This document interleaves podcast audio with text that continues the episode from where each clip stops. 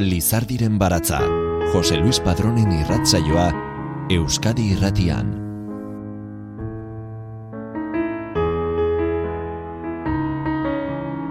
Gabon guztioi, ongi etorri Lizardiren baratzaren irratsaio berri honetara.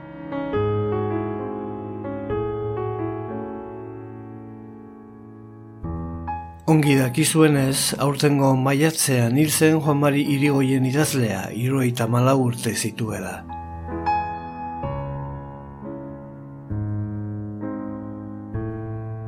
Ingeniaria zen e, ikasketaz, baina sekula etzen arro horretan aritu. Irakaskuntzan eta itzulpen gintzan jardun zuen eta gaztetan sanset aldeko futbolaria ere izan zen.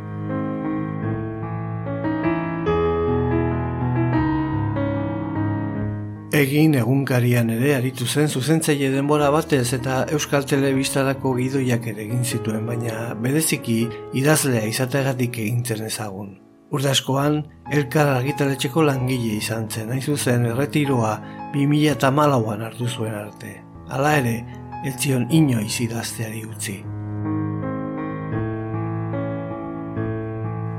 Novela gintzan utzi du batik bat arrastosakona haren obrak, baina olerki lanak eta aur eta gaztentzako liburuak ere idatzi zituen.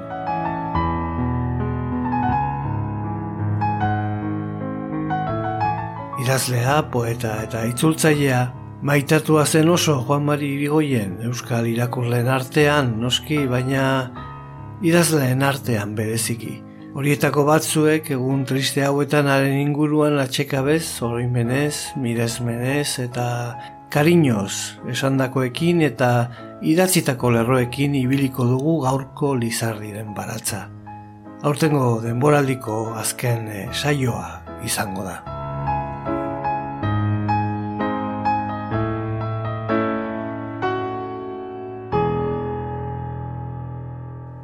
Gara egunkaritik jasoa, osin beltzetik Angel Ertsundiren artikulua Juan Mari Irigoyenen eriotzean. Otsak artikulatu eta hitzak esateko zaitasunekin hasi zenean, Juan Mari Irigoyeni ezitzaion umorea itzaldu. Garai batean, erbi bat, nian mian orain, dortoka bat. Esan ez emantzigun bere gaixotasunaren berri, Nerbio guneen ataksia bat omentzuen bere gaitzak. Ez zuen, etxi nahi. Oraintxe esango balidate mutu geratuko aiz Mari, baina idazteko gauza izango aiz, oaintxe onartuko nuke. Laster ordea diagnosia zehaztu zioten eta gaixotasunaren larritasuna uste zutena baino latzagoa zela adierazi. Gaitzak lehen mailako albo esklerosia zuen izena. Mugimenduak eta eguneroko bizitzak guztiz baldintzatzeaz gainera, diagnostikoak garbi adierazten zuen ordutik aurrera Juan Marik oinazea izango zuela bidaide. Baina, oinaze fisikoaz ari ziren medikuak, hartan ordea, oinaze psikologikoak bere tokia erribindikatu zuen gaitzaren partilan. Pixkana, egunari egun depresioaren azaparrek lotu eta ondoratu egin zuten Juan Mari. Oinaze fisikoen eragina aski ez eta zulo psikologikoaren infernua ezagutu zuen ia bihurtez. Bere baitako guztia sakratuena, bizitza osoan bizitza osoko zutabe izandako oro, bihurtu zitzaion ondorik gabeko osinbeltza, deskalabro psikologikoaren eraginez suizidioaren burrumba etengabea barne muinetan zuela bizi izan zen hainbat denbora. Depresioaren ondea makina deitu zion Juan Marik, barrua infernu bihurtu zion auldade psikologiko kontrolatu ezinari. Auskalo nola, auskalo nondik, baina indarra berreskuratu zuen zulotik irteteko. Eta guztiz biluzturik gai izan zen depresioaren ondea makinaz idazteko. Sofrimenduari aurre egin, bere burua estimutan eh, hartzera itzuli eta ingurukoen maitasuna eskertzeko eta edertzeko opari bat da, bi urtetako kronika fakultatiboa osnarketa poetikoa. osinbeltzaren eta osinbeltzetik irteteko aleginaren lekuko eskergaitza. Liburua orkesteko favorea eskatu zidan. Ez nion behin ere behar bezala dierazi, nire eskerona, hain liburu pertsonala, hain liburu intimoa eta liberean, hain liburu komprometitu orkesteko eman zidan aukera edararen gatik. Gaixotasunak bizitzaren zentzua aldatzen du, bizitzaren aurreko ikuspegi desberdin bat eh, plante, planteatzen digu, eta hori planteatzen digun neurrian, baita ere idazkuntzari ere afektatzen dio. Idazkuntzan ere, eh, gauza batzuk, gora bera batzuk nabarmentzen dira.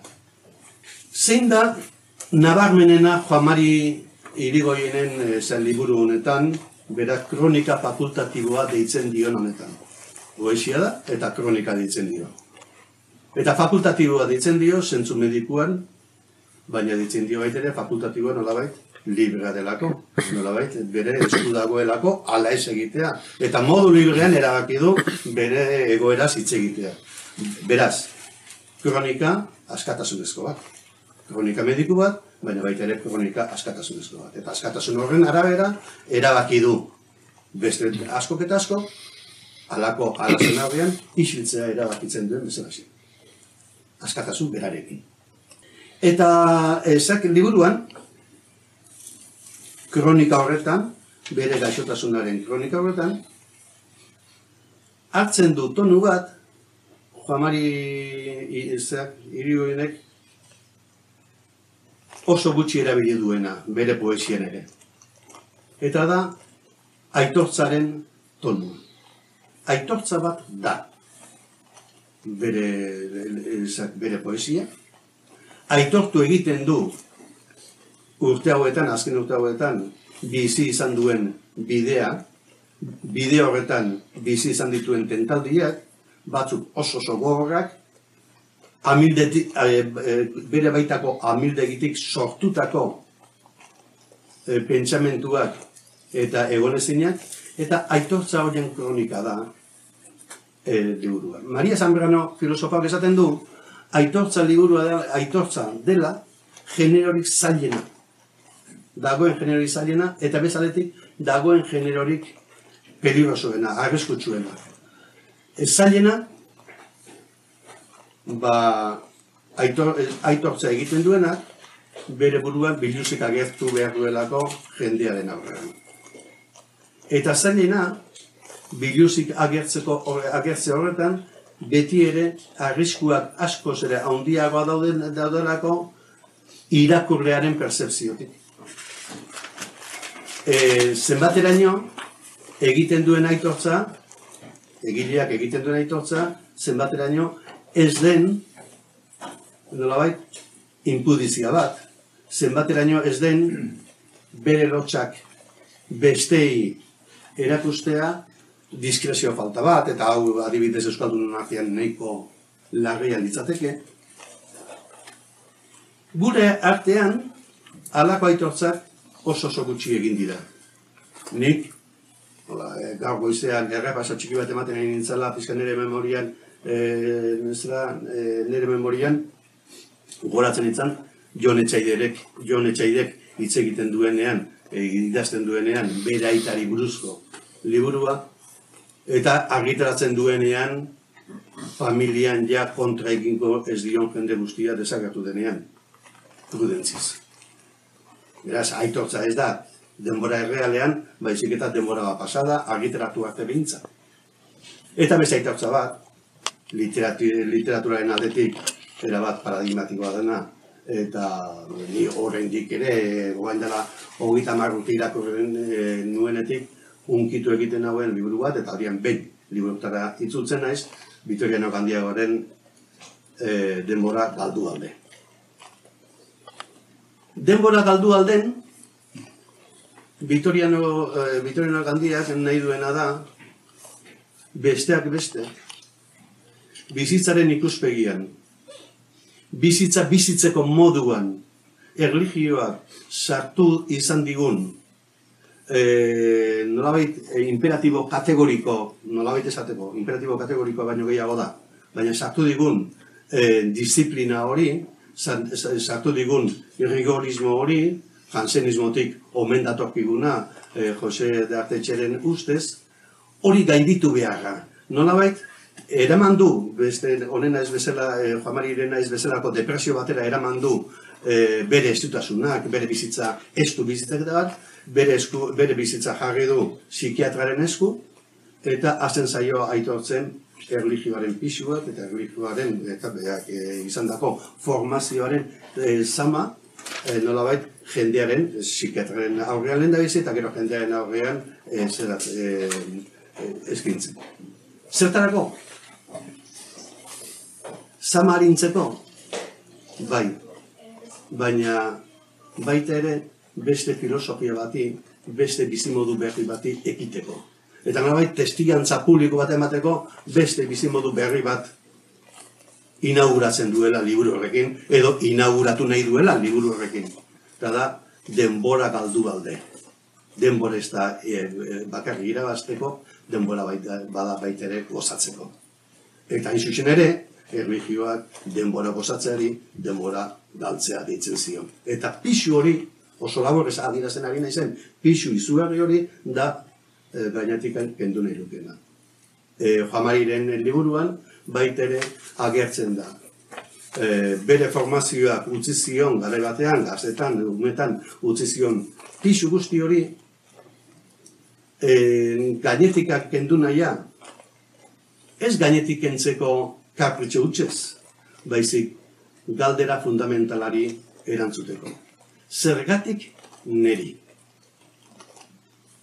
Gaixo larri guztiek egiten duten lehen da galdera da. Zergatik neri. Zergatik antokatu behar zitzaidan neri, onenean nengoenean.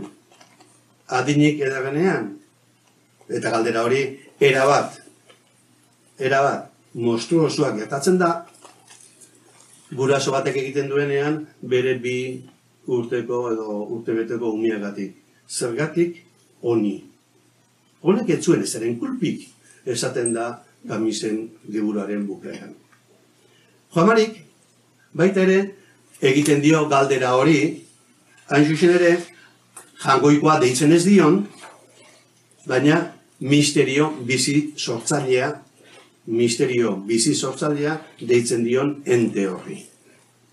Eta esaten dio, en, autoan irakurtzeko antia utzi ditut, baina tira. Nola egingo dut zure aldeko aldarria, ezerezaren pare, pareko egin baninduzu. Baninduzu, bakatu. Zuk egin induzun ezerezko pareko, eta orain, are ezerezko hau nahi nola egingo du zure aldeko aldarria. Zergatik niri. Eta atakortatik ateratzeko bide bakar bakarra da zergatik ez neri ulertzen zailatzea. Zergatik neri destinoak, jangoikoak, alabeagak, patuak, nahi desuen guztiak e, izendatu nahi eta gaixotu nahi. Tokatu egin Das, baina zergatik etzitzaian neri tokatu behar. Eta zergatik etzitzaian neri tokatu behar horretan, dago oinarrian sufrimenduaren existentziaren galdera. Edo gizakion sufrimenduarekin ere konbibitu beharra. Angel Ertsundi da hori hain zuzen bi urtetako kronika fakultatiboa 2008-2008 liburuaren aurkezpenean. Xabier Mendiguren Elizegi elkarreko editorearen eta Angel Ertsundi idazlearen babesa izan zuen Juanmari Irigoienek 2008-ko martxoaren amaika antokatu zitzaigun prentsaurreko hartan donostian. Utxetik esperantzara poema liburua izan zen irigoienek argitaratu zuen lehena, mila bederatziron eta iruita mausgarren urtean. Eta iaz plazaratu zuen azkena, elkarre argitaletxearekin argitaratutako sorgin argien eizan.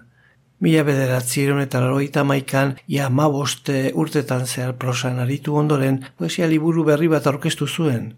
Denborak ez zuen, nora. Erainek argitaratu zuen. Denboraren inguruko hausnarketa metafisikoa da, obrari batasuna ematen diona. Imanol Ubeda Donino Rez musikariak, irigoienen zorionaren zutabeak poemarekin sortutako kantu argitaratu gabe bat jarri du Twitterren.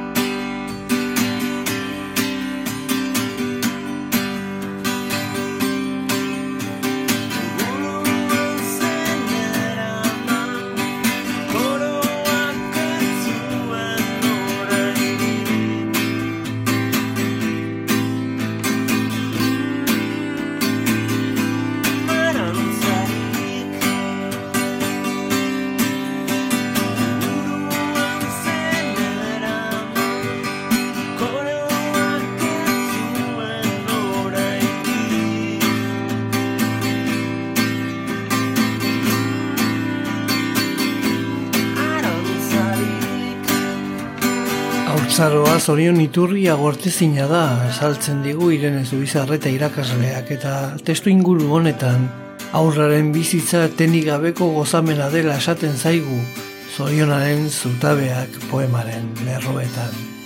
Buruan zenera mankoroak etzuen oraindik arantzarik bizitza dantza bat zen eta neska mehe xarman bat biesku keutxitako ostadarraren markoan.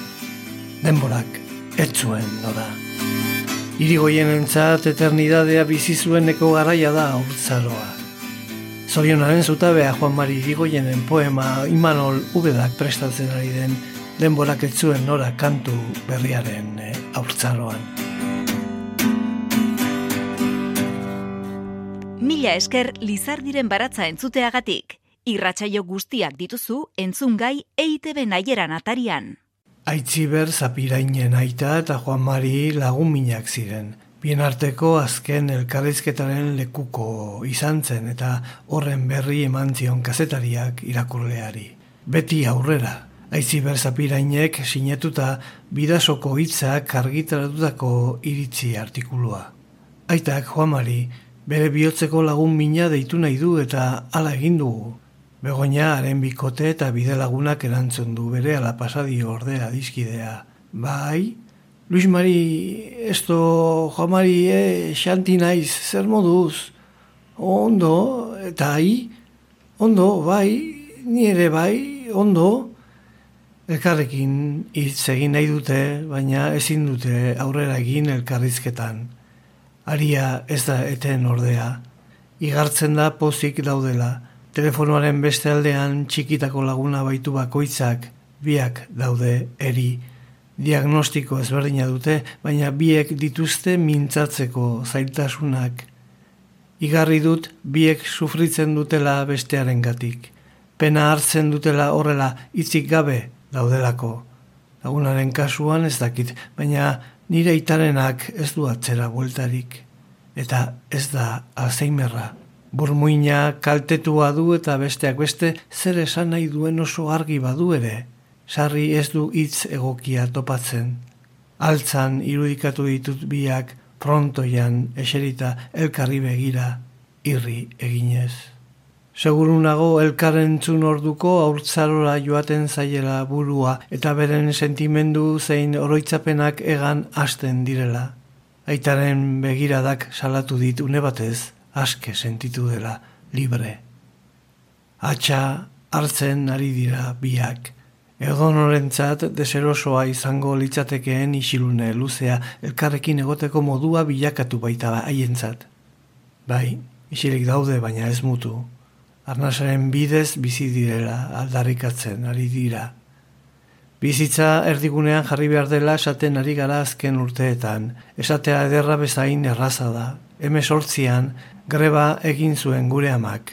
Goizeko manifestaldian ere parte hartu zuen, etxera joan zen ordea bazkaltzera, aitaren gana. Arratxaldeare arekin pasazuen eta horrela dabil, azken bi urteetan bereziki. Bizitza erdigunean jartzea erronka handi bada berarentzako. Errudun sentitu gabe bere buruaz kezkatzea, ongi pasatzea, irri egitea zaila egiten zaio, nahikoa dela esan diogu ordea. Eta kanpora joan da lagun batekin egun batzuetarako. Hala, lau egunetarako amaren bizitza erdigunean jarri dugu familian. Baitasuna adierazten oso txarra izan da beti gure aita, Ez daki elkarrizketa nola eten Juan Mari bere lagunarekin. Bueno, Juan Mari esto musu bat, besarkada bat, bai, bai, berdin, aio. Zer aita, galdetu diot. Ba, hori gaixoa, ezin du hitz egin, erantzun dit. Zuk bezala, aita, jardetxi diot. Bai, baina beti aurrera azkalduko dugu. Aurtxo polita ze askan dago, sapitzurri dantzet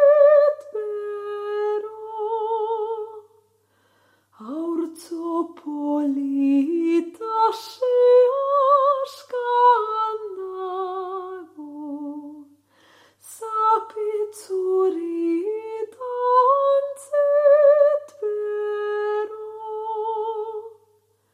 Juan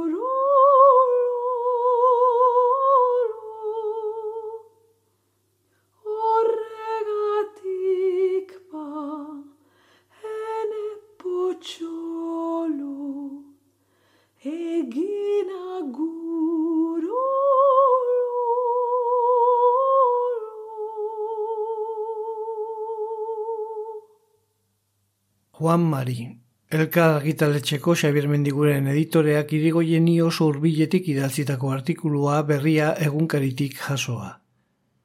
Oraintxe eman didate berria, urteak ziren gaixo zegoela eta ez nau beraz harritu.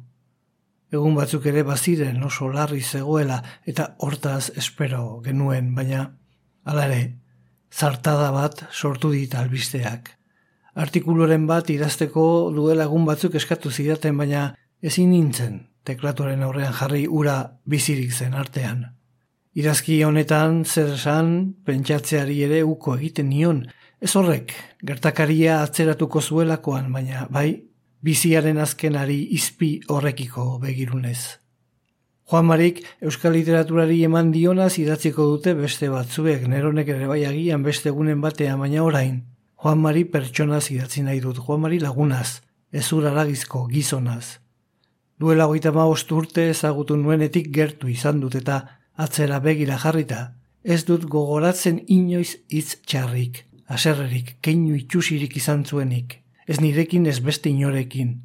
Bera osorik zen atsegina bihotzonekoa, adeitsua, alaia, eta hau ez da, iondoko irudi edulkoratu bat, barruko minak bazituen noski, baina beste entzat, beti alegindu zen ukendu gozo bat izaten. Irudian abasa bat datorkit gogora, haren buru kalpar ederra, lepoan erabilio izituen zapikoloretsuak, haren barrea, argitalpenen ondoko ospakizun gisa egindako mokaduak, haren etxera egindako azken bisitak eta haietan hitz egitea jada asko kostatzen zitzaionez, begiradaren txinparta, esku emateren bidez, transmititzen zuen laguntasuna. Doain harrigarriak zituen Juan Marik, egundoko futbolari ona izango zela diote horretaz dakitenek, zelai erdian, txoriei begira eta hango jendetzaren zentzu gabekeriaz pentsatzen geratu ez balitz. Dirua ere egingo zuen ingeniari moduan, ONG-ak oraindik modan ez zeudenean Ego Amerikara joan ez balitz, garapen proiektuetan laguntzera. Baina, doain bat azpimarratzekotan, jende guztiarekikoa multxutasuna ipatuko nuke eta adibide xume bat eman. Argitaletxera bisitan etortzen zenetan, lantokiaren amaieran zegoen nire maila, eta nik banekien, haren ahotsa entzuten nuenetik, ia ordu laurden pasatuko zela nire parera etorri arte. Ez urruti zegoelako. Ez bada bideko lankide guztiekin dela diseinu, dela produkzio, dela komunikazio, dela administrazio arlokoak, banan banan geratzen zelako bakoitza agurtu hitz goxo bat esan, txantxa harin bategin, honetaz edo hartaz galdetzeko. Esaten dudan oro motz geratzen dela iruditzen zait. Beste inbeste kontu leudekelako aipatzea merezi luketenak eta ahazten ditudanak. Bere horretan utziko dut baina. Juan Marirentzat bizitza mirari handi bat zen, eta bizidun bakoitza mirari horren partaide. Zure begira da onbera horrek, hobeak egin gaitzala, Juan Mari. Izarren hautsa egun batean, bilakatu zen bizigai, hautsartatikan uste gabean, noizpait gina den ernai, eta horrela bizitzen gera sortuz ta sortuz gure aukera, atxedenik hartu gabe, atxedenik hartu gabe. Lana eginaz goaz aurrera kate horretan denok batera. Gogorki loturi gaude, gogorki loturi gaude Gizonak badu inguru latz bat menperatzeko premia. Burruka hortan bizi da eta hori du bere egia. Ekinta ekin bilatzen ditu, saiatze hortan ezin gelditu, jakintza eta argia, jakintza eta argia. Bide ilunak nekez aurkitu, lege berriak noiz baiter ditu, hortan jokatuz bizia, hortan jokatuz bizia.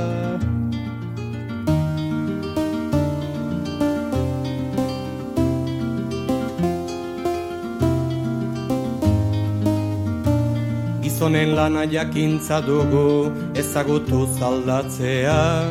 Naturarekin bat izan eta harremanetan sartzea.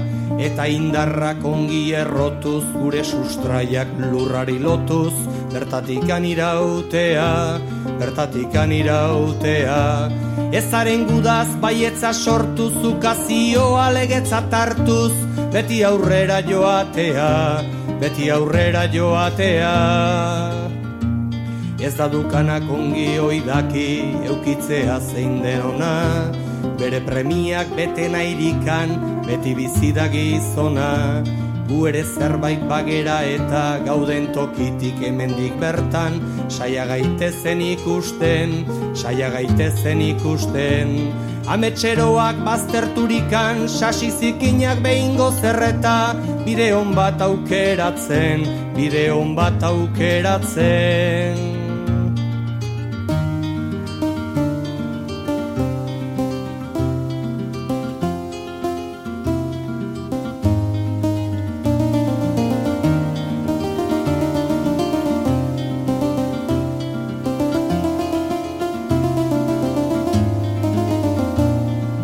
Sortu ginenen borberetik sortuko dira besteak.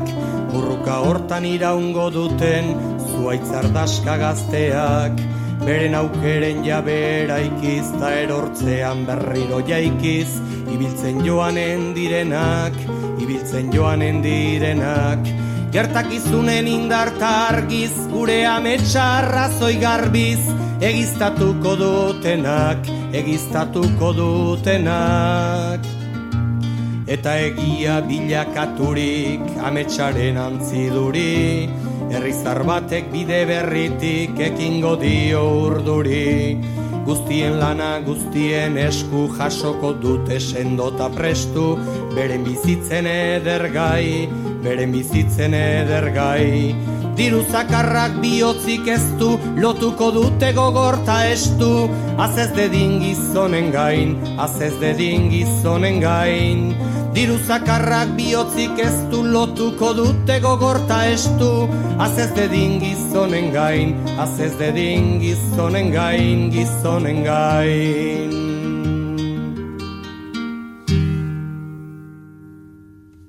Amaika izan dira idazle altzatarraren eriotzaren arira euskal literatur mundutik jasotako idatzi eta erreakzioak tartean da Juan Luis Zabalarena. Finish goien, Lehenengo berria egunkarian izenburu genial horrekin argitaratua irakurri genuena eta gaur gure eskaerari baiezkoa erantzun da bere ahotsean entzungo duguna. Finis goien, Juan Luis Zabala. Juan Mari irigoien, Juan Mari finis goien izatera iritsi da. Berak beroiko umore zabalez aurrekusi zuen bezala. Hori datzi zuenean gaitzak harrapatuta zegoen, bazekin etzuela luze irango bizirik, baina orduan ere indarra izan zuen, minen, ezinen eta beldurren gainetik pasarazteko, estraperrista abil baten antzera, irriparrea. Juan Mari, irigoien hildela jakitean, pertsona etorri zaitko gora idazlea baino lehenago eta indara handiagoz. Eta esaldi tipiko itxusi xamar hori, idazle bikaina eta are pertsona hobea. Ez da esaldi egokia, ez da esaldi bidezkoa, oso dimentsio desberdina jartzen baititu, ezertarako balio ez duen balantza batean. Baina ezin daukatu, Juamari ezagutzea, Juamari maitatzea zen. Juamarirekin zeundenean, bakarka lagun artean zen ekitaldi publiko edo ofizialean, beti sentitzen zenuen egon behar zenuen lekuan zeundela, eta horrek ondo sentirazte zizun. Leku ilunetan ilun, ilunik den ilunenean bazeunden, haren bibote zuri dotoreak argituko zizkizun inguruko bazterrak oro. Motibo triste edo mingarri batek eragindako bilkura batean bazeunden, Euskaldun egunkariaren itxiera dibidez, haren umore zabalak alaitu eta bizipostuko zizkizun, ukendu goxo baten antzera, barruko sekondorik minduenak. Idazle ospetsu baten aurrean zeundelako kikilduta sentitzen mazinan, irribarre batez eta txantxa txoro batez enpastuko zituen bion mailak, graduak eta kategoriak. Baina hau irratiba da eta joamen irigoienen eriotza idazle izan zelako da aipagai, Euskal literaturaren historian arrastoa utzi duen idazlea. Arrastoa adibidez, bere bihatzeko altza omenduz oilarraren promesa novelan, garkotasunik galdu ez duen salaketa soziala eginez. Aurrerago polidoren ostuak mugarri bat izan zen bere garaiko euskal literaturan. Gure barruko zein kanpoko elizalde eta ibargoien guztiak hobeto ezagutzeko eta ulertzeko bide landu eta gozagarria. Arrakasterik handiena hala ere, Babilonia eta lur bat aratagorekin lortu zituen, irakurle askoren gozagarri, oso fikzio zale ez direnak ere makina bat hoien artean. Beste topiko batek dioenari eutxita, izan ez balitz asmatu beharko zateken idazle izan zen bere aurreneko garaian irigoien. Euskal literaturak orduan zituen premiei bete-betean egokitzen zitzaiena.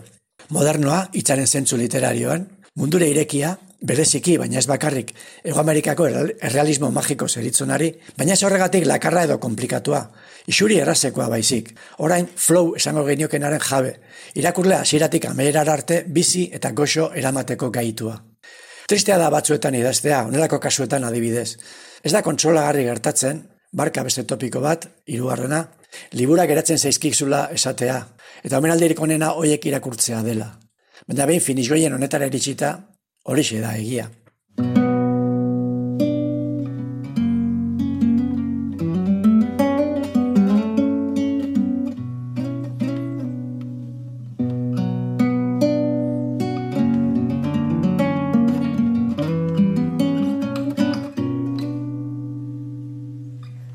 Gorputz arrotzen jabe Nola izan da iteke Horri txuri batean idatzita dago hainbeste. Azala sentitzen du zure eskuen eske. Eskalea ez banintz jada bihurtuko nintzateke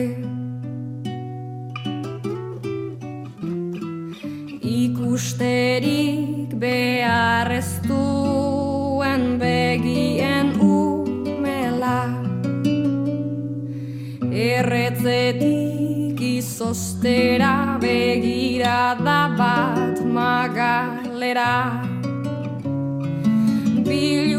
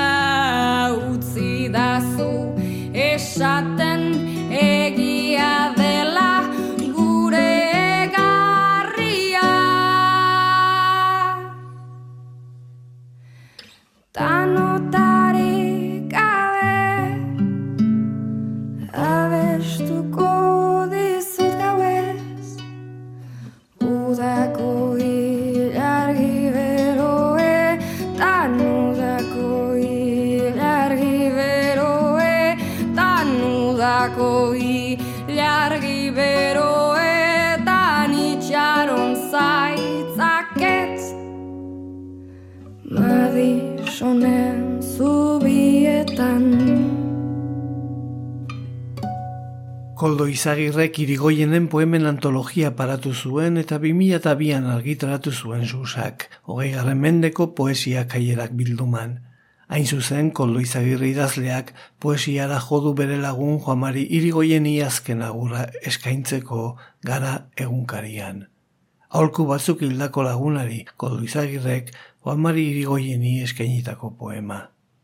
Ez utzi horrazten, ez utzi belarria garbitzen, ez utzi bizarra mozten, ez utzi bufandak kentzen, ez utzi koloniatan lurrintzen, ez utzi erretratatzen, ez utzi palko bat erreserbatzen, ez utzi hitza zuzentzen, ez utzi zorionak ematen, ez utzi kuadernoa eskatzen, ez utzi ideiarik eskaintzen, ez utzi harri bihurtzen, ez utzi hitzarmen bat proposatzen, ez utzi miresten, ez utzi nostalgia gidatzen, ez utzi arrazoia ebasten, ez utzi nahi gabean laguntzen, ez utzi garaia zen esaten, ez utzi jakinaren gain jartzen, ez utzi laguntzen, ez utzi atea zabaltzen, ez utzi isilarazten, ez utzi aratagoaz mintzatzen, ez utzi xarmatzen, ez utzi korronteak eramaten, ez utzi irakasten, ez utzi kontratatzen, ez utzi zergatik hila izen argitzen, ez utzi bultzatzen, ez utzi zalantzan jartzen, ez utzi konektatzen, ez utzi zerutartzen, ez utzi i definitzen, ez utzi i azten. Baote. Jarritzan ez beharren zerrendaren buruan, jaiotzean negarrik egitera usartuko ez diren aurrak, hilzorian matxinatu ez diren herriak. Idatzitzan alferrikako gerletan bizia, besterik ezin eta, galdu zuten izengabeen izenak, hilei izena lapurtzen dietenena. Utzi zan, inun tokirik balego azkenik, pare bat horri utxik, bizitza eriotzaz, eriotza obraz, ederrago egin digutenen oroitzan. Eki aldera joan nahi nuke antzinako bidetik, baina eguzkiak mende balderan arama. Zainetan barna, bihotza ituaren kirrinkak entzun ditzaket. Neguko aizeak, ezuraren utxak eta utxak arrotuko ditu, urrezko dortokak dautzan hilerrian. Maiatzaren egun berdeetan, euri malkoen amoreagaitik, erne dira galtzailentzako liliak. Mendeetan zehar, itzalak eo duen eremuan. Han, non, eki errainu ondarrez, elikaturiko kaden kalatzoriek bilerak egiten dituzten. Han, non urraz bakanetan, soilik bidea multiplikatzen den. Han, non zenbat izar hainbat mezu gordetzen zaizkien.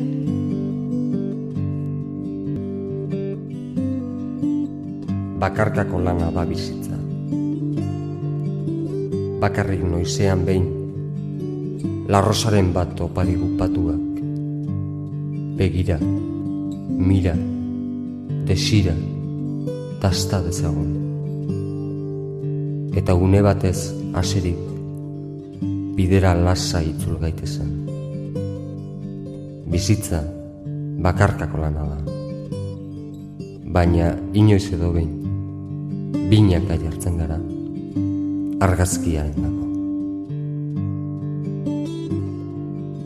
Biotza emango nioke orain norbeitek eskatuko balit. Gaua da, ordu ezakin bat, eta telefonoa mutu bizitza emango nioke behar balu, goi beldura hau konpartitzen lagunduko lidakenari. Telefonoa mutu. Zergatik erretiratzen zarete denok hain goizo. Zu esna egonik, zergatik ez diozu lehioa irekitzen telefonoari. Biotza emango nizuke, badakizu. Iraganak eta etorkizunak ezkutatu nahi diaten orain hau. Lehena eta geroa batera batzen eta banatzen, lotzen eta bereizten dituen une hau, orain hau, jaiotzatik eriotzaraino bizitzen ahaleginduko aiz. Jaiotza aurrea eta eriotzondoa gogoan ditu alarik. Eriotzaren burrumba belarrondoan dantzu alarik duk une hau biziko. Azkenekoa balitz bezala duk biziko. Lehenengoa bau bezala biziko. Zerk emantzi ezaiokek bizitzaldiari, zerk neurri zehatzagorik. Baldin eta eriotzak badu bizitza hiltzen, oro bat bizitza jaioterazten, eta eriotzak berak bagaitu eriotzatik, ilkorrok libratzen. Nork maita zezakek eriotzarik ez eta maitasunik gabe nor bizizitekek, nork eriotza gaindi maitasunik gabe. Eriotzaren burrumba belarrondoan dantzu alarik duk une hau biziko. Azkeneko abalitzen bezala duk biziko. Lehenengo abau bezala biziko. Bizitzearen bizitzez eriotza hilez. Eriotza hilez bizitzara jaikiz. Eriotza eriotzaren gain metatuz bizitza eraikiz. Ez, etzak inoiz une hau, orain hau, behin eta betikoa duala inoiz ahantz. Ez duk inoiz ahantzi behar, une hau, behin betikotz behar duala bizi, eta behingoan betikoa bizitzen ikasi.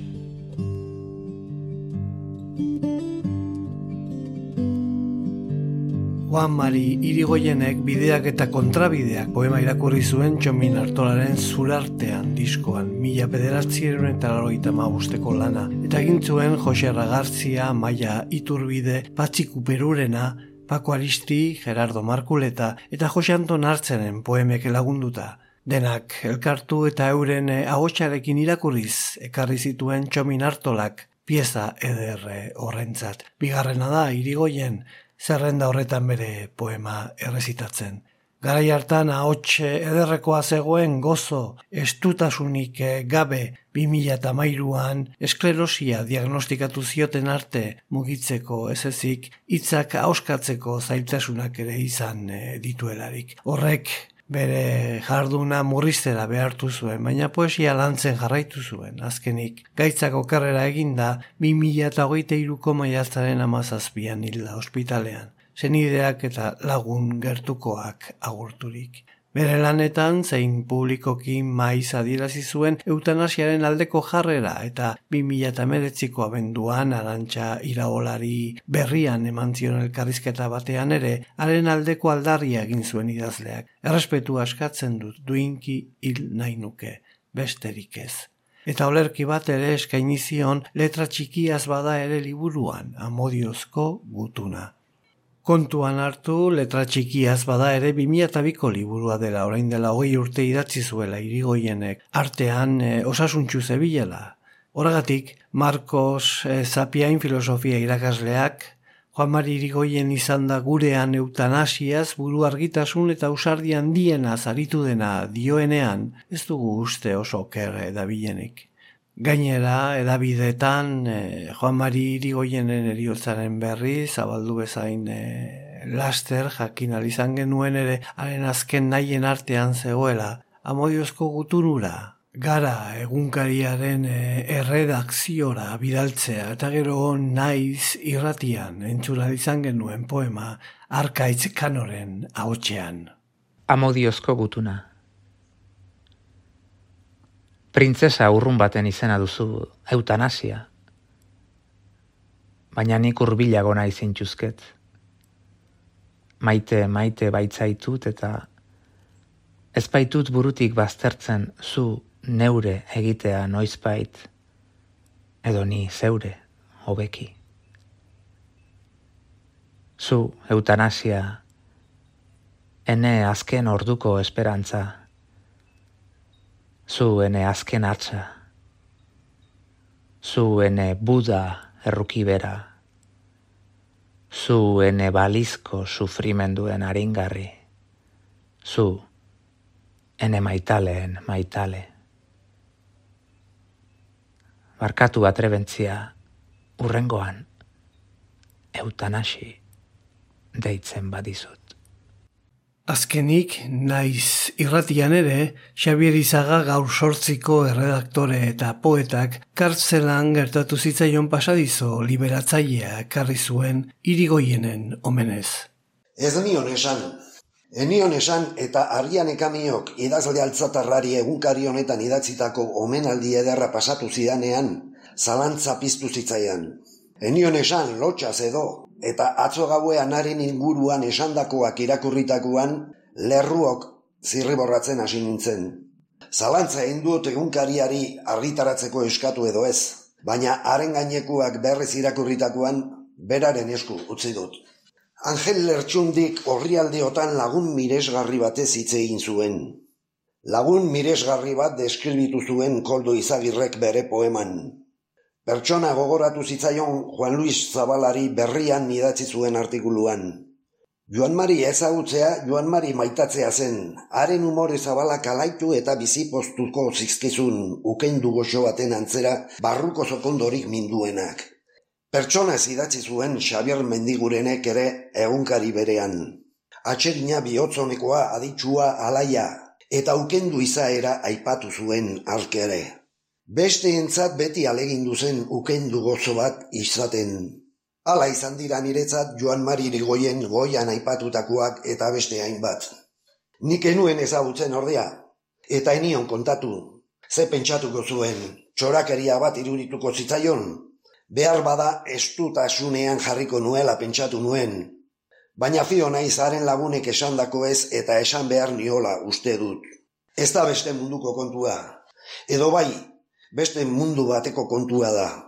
Kartzela urrun batean egun batetik bestera Babilonia irakurri nuenekua. Zelda zabaldu eta eskolara jisteko esan zidaten. Maixuak direkin hitz egin behar zuela. Fakultateko irakasleren edo ikasleren baten apunteak emateko deitu zian. Artean, Euskal Herriko Unibertsitatean matrikulatzea posible baitzen. Baita hilabete bat edo biren buruan euskarazko apunteak jasotzea ere. Maixuari laguntzen zion presoa, zirkulo de lektores klubeko bazkide zen eta biliburu jaso berri zituen eskuan. Haietako bat euskaraz. Gustura irakurriko nuke, baina ezin dut, nahi alduzu. Nik banuen liburuaren berri, gaur egun existitzen ez omen diren bi egunkari jakinarazita, eta seguruenik eskatuta neukan etxera, edo lagunen bati. Zeldara iritsi eta zabaldu nuen, Bazkaria ekarri zidatenean ere, enion gainetik begirik kendu. Hiru patu orduen ostean arratsalde osoa e eman nuen irakurtzen, eta hala segitu nuen afaldu bitartean eta ilundu ostean ere. Gau iluna zen, kristalaz bestaldean ilargia ikusten nuen beti leku berean, eta irakurtzen jarraitu nuen harik eta ordu txikitan zeldako argia itzali zuten arte. Normalean, preso bakoitzak itzaltzen zuen nahi zuenean, baina batzuetan gure hobe beharrez nunbait, kanpotik itzaltzen zuten. Ilunpean, lehiora begiratu eta konturatu nintzen ilargi mugie zinura zeldako bombilaren isla izan zela. Eta oheratu nintzen, iruretan, edo lauretan, edo bostetan. Baina liburuaren azale galiko irribarrea etzuten itzali, eta goizeko zortzietan ziren hau jo eta kartzeleroek kontaketa egin zutenean, ez ziren konturatu ni enenguela zeldan. Babiloniara joana bainintzen orduko. Urrengo egun horretan amaitu nuen eleberria. Ura beteka da. Betetasuna. Horixe esan nahi nion. Olako eleberria idatzi nahi nukenik. Hor bait, paper zarren artean egongo den zirriborro baterako baliatu nuen miserikordi etxeko zuloa eta eleberririk ez, baina zortzi urte bat geroago argitara eman zuten poema baterako ideia etorri zitzaian burua. Guztiz da bestu inguru goibela. Ezabatu guztiz kristalaz bestalde zabaleko irria.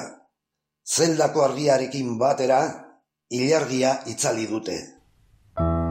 Enion kontatu, eta esan behar nion eskerrik asko. eskertuta goaz gu ere, ezinbestekoa da jende eskolen laguntza gure izateari zentzua emateko, eta oso harrituta eta eskertuta gaude. Irratia, guztion artean pizten dugu. Iraietik aurrera berriro lizardiren baratzera bueltatuko gara. Ordul arte, irri batez esango dizuegu agur. Oanmarik horrela nahi izango zukeen agur bat, irri bat, poema bat, argitaratu zuen azken liburutik. Postata bizitza badoakit eta pozezko oiu batekin egin nahi nioke agur. Rip, rip, urra! Rip, rip, urra! Lizardiren baratza, Euskadi irratian, Jose Luis Padrón. Stop!